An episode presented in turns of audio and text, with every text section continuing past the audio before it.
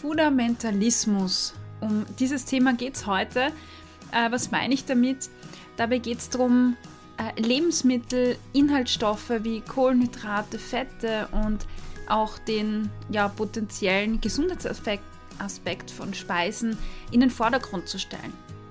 Man sieht irgendwie in der Gesellschaft, dass Essen zum Teil ja wie so eine Art Ersatzreligion wird. Das heißt wirklich so dieses ähm, übertriebene Beschäftigen damit und was ist richtig, was ist nicht richtig. Ähm, ja, und heute beschäftigen wir uns mit der Frage, was macht das eigentlich mit unserem Essverhalten? Ich glaube, da gibt es ganz, ganz viele spannende Themen. Ähm, ja, und ich würde sagen, wir starten gleich los. Herzlich willkommen beim Achtsam Essen Podcast. Das ist dein Podcast für ein gesundes Essverhalten und ein positives Körpergefühl. Mein Name ist Cornelia Fichtel, ich bin Ernährungspsychologin und der Host dieses Podcasts. Ja, Fundamentalismus. Äh, ich finde, das ein ganz spannendes Wort. Ähm, ich weiß gar nicht, ob das Wort existiert, äh, richtig existiert. Ähm, man findet es im Internet, wenn man so ein bisschen googelt, kommt man schon drauf. Ähm, ich fand das ganz wichtig, äh, ganz witzig ähm, weil dieser Begriff für eine Sache steht, nämlich irgendwie diesen Ausdruck, dass Lebensmittel, also Food, irgendwie in das Zentrum gerät und, und alles drumherum ja aufgebaut wird. Also Essen und die Beschäftigung mit dem Essen so eine Art ähm, Religion wird heutzutage. Und dabei vergessen wir eine wichtige Sache und das ist eigentlich ja, der Genuss, würde ich sagen, oder das Essen per se. Weil je mehr wir ähm, das Essen als Gesundheitsaspekt, als Förderung der Gesundheit ähm, betonen, desto stärker kommen wir in so Essvorschriften rein, ähm, desto stärker haben wir eine Fokussierung auf so gute oder schlechte Nahrungsmittel und desto mehr wird auch ein ja ungesundes oder gestörtes Verhältnis zum Essen, ja, forciert, würde ich jetzt einmal sagen.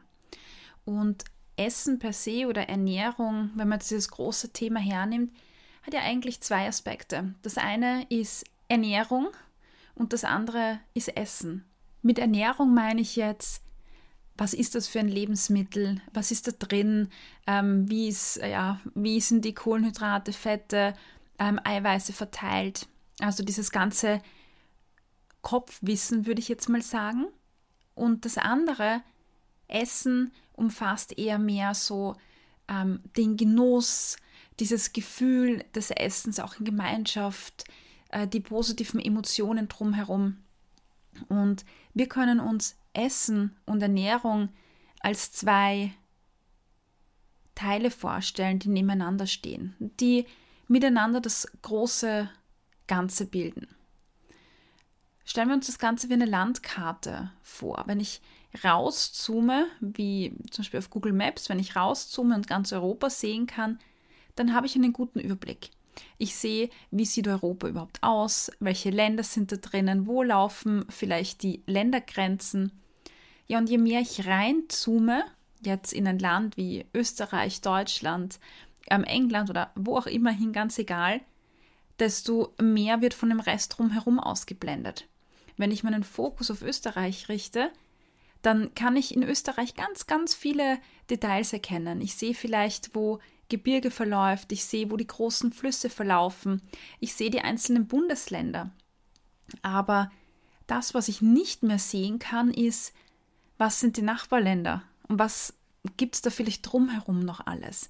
Wie schaut der Rest der Welt aus?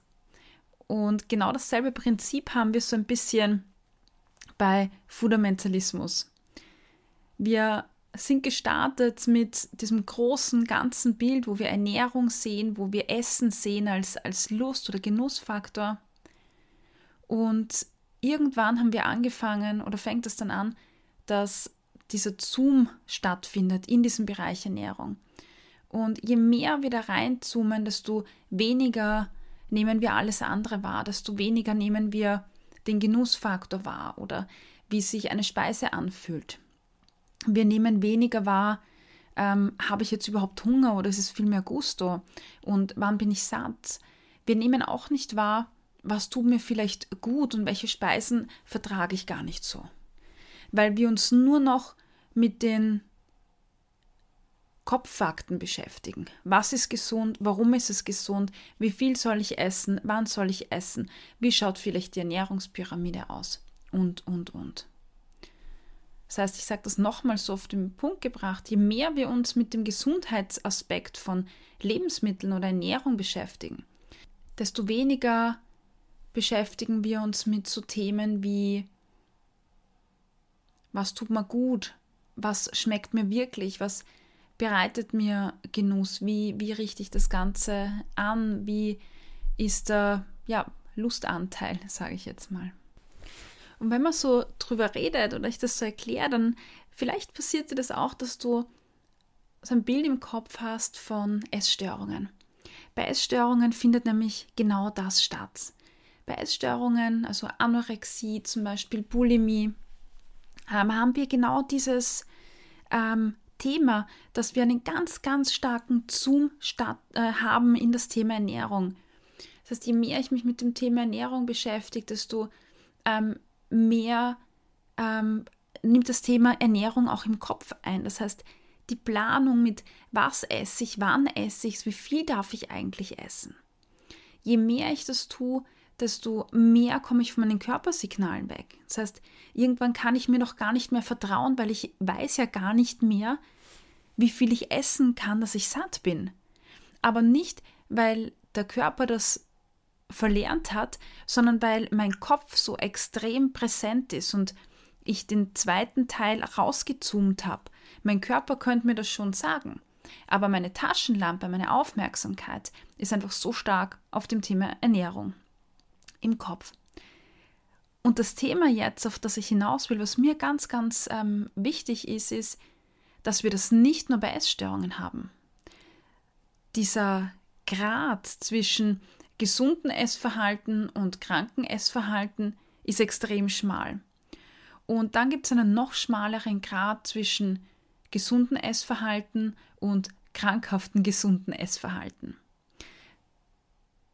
Das heißt, da geht es um die Frage, wenn ich mich gesund ernähre und darauf achte, dass ähm, ich gesunde Lebensmittel habe und eine ausgewogene Ernährung habe, ähm, wann kommt dieser Punkt, wo auch das irgendwie ungesund ist, weil ich mich nur mehr darauf fokussiere, weil ich vielleicht gar nicht mehr mit Essen gehe, ähm, äh, weil ich vielleicht Essen oder Nahrungsmittel auswähle, ähm, eher nach dem Gesundheitsaspekt und nicht aus dem, aus dem Genuss heraus.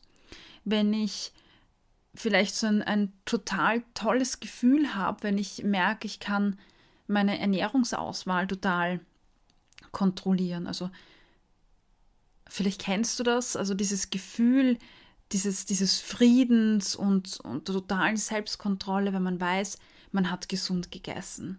Das heißt, das füttert auch irgendwie so ja, den Selbstwert, würde ich sagen. Vielleicht zieht man sich dann auch noch mehr zurück. Ähm, vielleicht beschäftige mich auch im Vorhinein immer mehr mit, mit, mit Speisenplänen und so weiter. Diese Isolierung. Und ähm, ja, wie gesagt, wir finden das nicht nur bei essgestörten Personen, sondern eben auch bei Leuten, die jetzt eigentlich hinausgehen in den Alltag und sagen, ich ernähre mich gesund. Das beginnt vielleicht damit, dass ich mir ja ähm, Dinge durchlese, Bücher kaufe, mich mit dem Thema Ernährung, Lebensmittel immer mehr beschäftige. Und je mehr ich da reinkomme, ähm, je mehr ich da in das Thema eintauche, desto mehr findet auch gleichzeitig dieser Zoom statt. Und das ist vielen Personen gar nicht bewusst.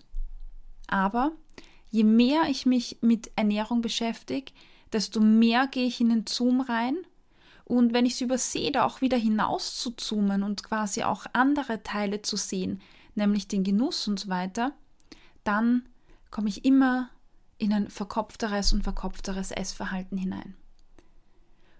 Ähm, als Beispiel habe ich drei Gruppen mitgebracht, wo man das ganz, ganz deutlich sieht. Und ähm, eine der Gruppen sind Personen, die abnehmen wollen. Also Personen, die abnehmen wollen, die fixieren sich zum Beispiel auf Kalorien, auf Fett, auf Kohlenhydrate. Und je mehr da so eine Fixierung stattfindet, vielleicht kennst du das von dir selber, ja, dass du sagst, boah, jetzt esse ich nichts mehr, das mehr als XY Kalorien hat. Oder ich esse nichts mehr, das Fett hat. Oder ich vermeide Zucker. Und da merkt man schon, dass das Lebensmittel quasi, wenn man diese Emotionshülle drum wegnimmt, eigentlich nur noch eine Sache wird, nämlich ein Mittel zum Zweck, dass ich nicht Hunger habe und dass ich satt bin. Und alles drumherum geht verloren. Ich bin komplett in diesem Zoom drinnen.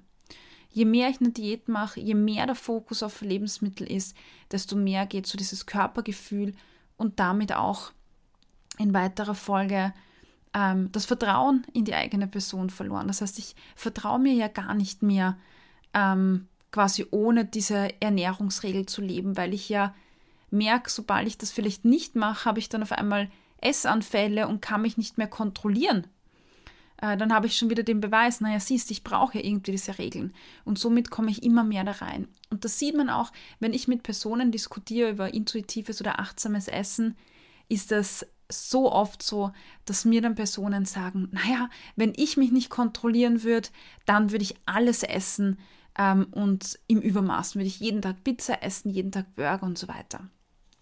Und genau in dieser Aussage bemerkt man eigentlich, dass dass genau die Personen sind, die ihr Essverhalten kontrollieren und ja, ihr Körpergefühl komplett verloren haben. Eine zweite Gruppe an Personen, wo man diesen Mechanismus sehr stark beobachten kann, sind Diabetespatienten, nämlich Diabetes Typ 1.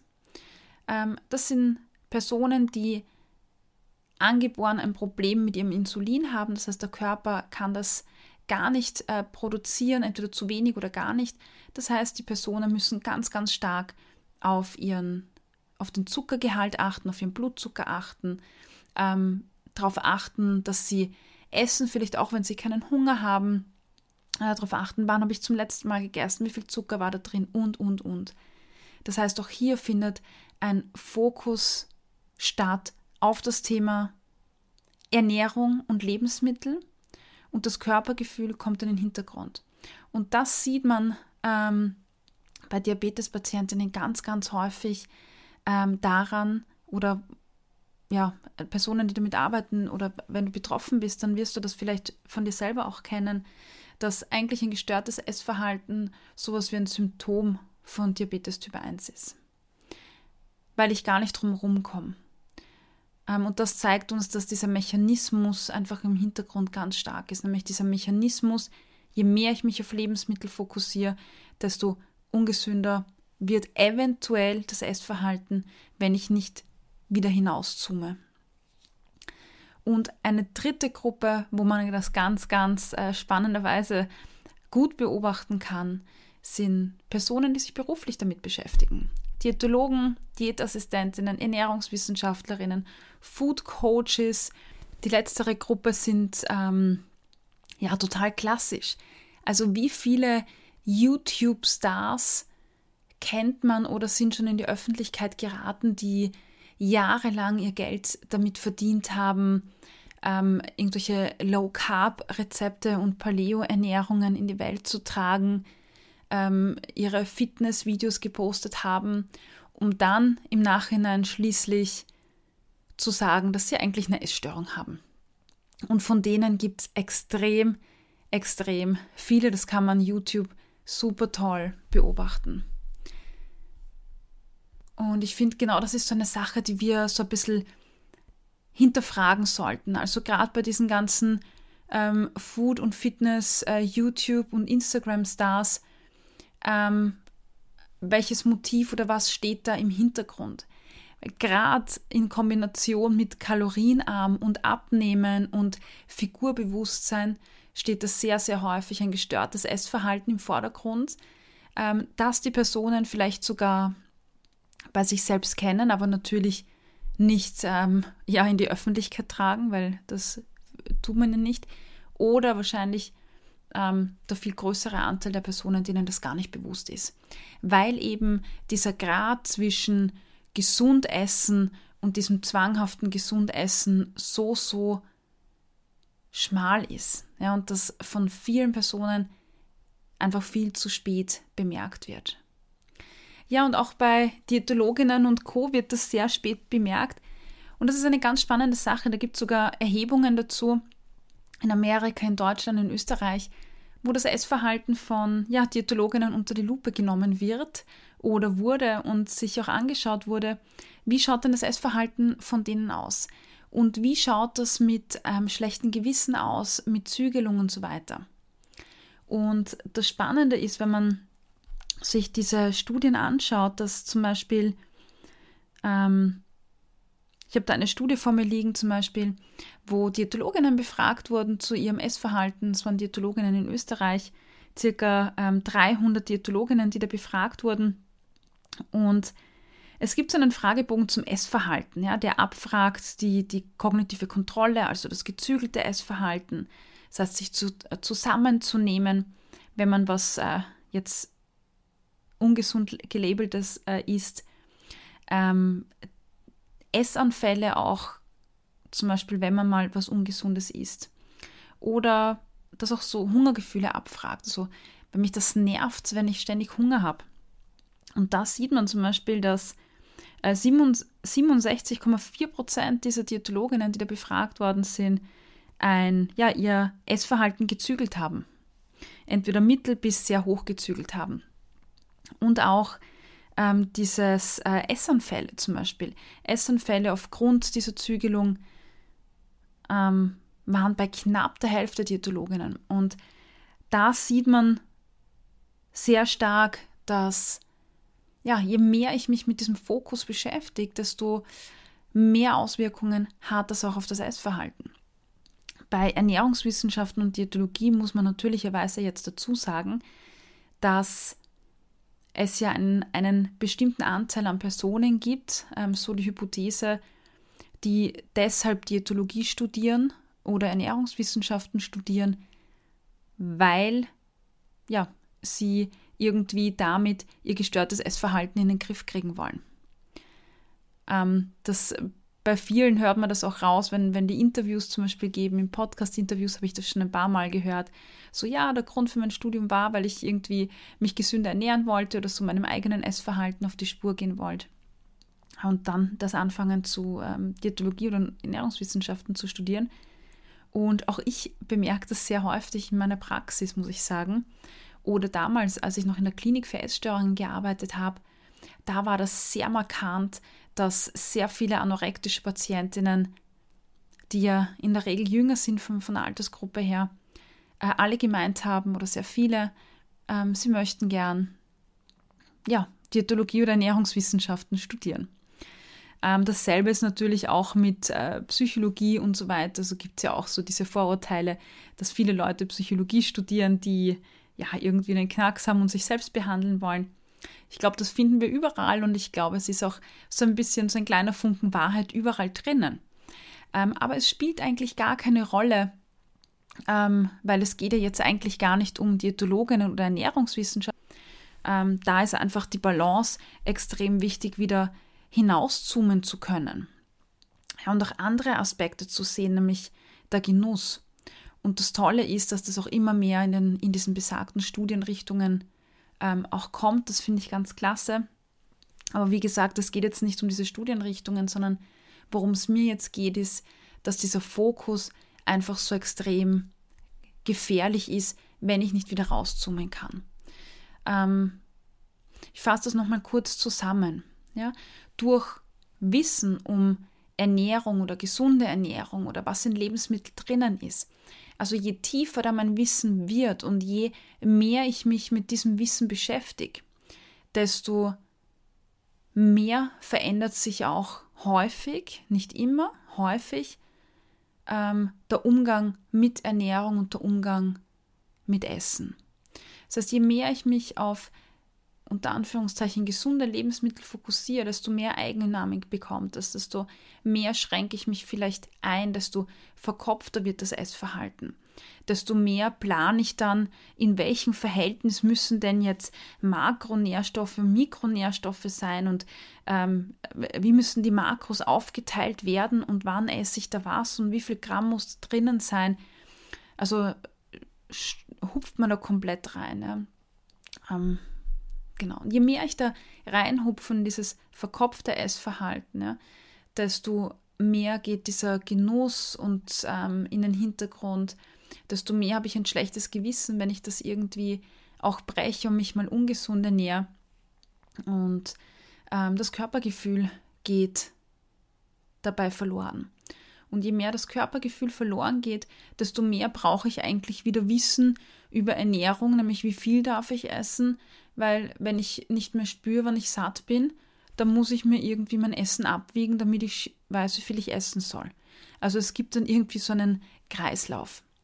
Und dass es diesen Kreislauf gibt, dass der nicht bei den Haaren herbeigezogen ist, ähm, um dir das zu veranschaulichen, habe ich dir auch drei Gruppen an Personen genannt, wo man diesen Mechanismus sehr gut sehen kann. Das eine sind Personen, die abnehmen möchten, die Diäten machen, ja, die in diesen Kreislauf reinkommen. Eine nächste Gruppe sind äh, Diabetes Typ 1 Patientinnen mit Binnen-I geschrieben, ähm, wo diese, Fuchs, ähm, diese Fixierung, diese Fokussierung einfach aufgrund der Symptome der Erkrankung einfach eine Begleiterscheinung ist. Ähm, das kann man irgendwie auch nicht wegmachen, zumindest laut heutigem medizinischen Standard nicht. Ähm, und die dritte Gruppe, wo man das beobachten kann, sind alle Personen, die das beruflich machen. Ja, ähm, ja wo man einfach diese Einengung sieht. und das, wozu ich dich jetzt einlade, wenn du bei dir selber merkst, hu, stimmt, ich beschäftige mich eigentlich äh, mit Ernährung ganz viel oder mit gesunder Ernährung und das bekommt immer mehr Raum. Reflektier mal so deinen Zoom. Also wenn du jetzt äh, Ernährung und Essen, also das verkopfte Essverhalten und dieses Körpergefühl und der Genuss, äh, wenn, dies, wenn du dich so betrachtet für dich so als Landkarte vor dir, wo ist denn dein Zoom gerade und wie stark bist du da hineingezoomt? Und versuch wieder hinaus zu zoomen und versuch dir auch ein ganzes Bild zu verschaffen, ja, Gedankenmuster zu hinterfragen, die Ernährungspolizei oder Diätmentalität zu beobachten und achte darauf äh, beim Essen auch, ähm, welche Bewertungen da vielleicht auftauchen, schlechtes Gewissen und versuch da bewusst Abstand zu nehmen. Ähm, ja, und wenn du sagst, puh, das klingt jetzt so, ähm, oder ich fühle mich da voll ertappt und das ist irgendwie kriegst irgendwie ein ungutes Gefühl, dann würde ich dir wirklich raten, dir auch professionelle Hilfe zu suchen. Und mit professioneller Hilfe meine ich jetzt nicht ähm, Ernährungscoaches ähm, oder sonst was, sondern wirklich ähm, Ernährungsberaterinnen, Diätassistentinnen, Psychotherapeutinnen, Psychologinnen, Ärztinnen mit diesem Schwerpunkt. Also wirklich Fachkräfte dir zu suchen. Ja, in diesem Sinne, zoom raus und ähm, schnapp dir am besten gleich heute auch eine Speise, eine Mahlzeit, die du super gerne hast und genieß die einfach in vollen Zügen. Ja, jetzt am Ende dieser Folge habe ich schon lange keinen Podcast mehr vorgestellt. Das mache ich heute. Nämlich stelle ich dir den Podcast Frauenfragen von Marie Lang vor ein Podcast, den ich selber total gerne höre. Der ist relativ neu, auch bei uns im Podcast-Netzwerk dabei. Ja, und äh, Marie Lang nimmt sich Interviewgäste her, äh, Männer, Christian Kern, Armin Assinger und so weiter und stellt ihnen Fragen, die eigentlich nur Frauen gestellt werden. Und das Spannende dabei ist, dass einem erst dann auffällt, wie arg oder mit welchen argen Fragen Frauen konfrontiert werden, wenn genau diese Fragen Männer gestellt werden, weil in dem Moment, wo ein Christian Kern solche Fragen bekommt oder ein Armin Assinger, denkt man sich, was? Ähm, und dann bemerkt man, dass man das bei Frauen eigentlich schon als ganz normal verinnerlicht hat. Ähm, also rate ich dir, das ist äh, witzig, unterhaltsam und auch gesellschaftskritisch. Also hör da rein. Frauenfragen heißt der Podcast. Ja, in diesem Sinne wünsche ich dir alles Liebe. Sei achtsam bei deinem Essverhalten und genieße.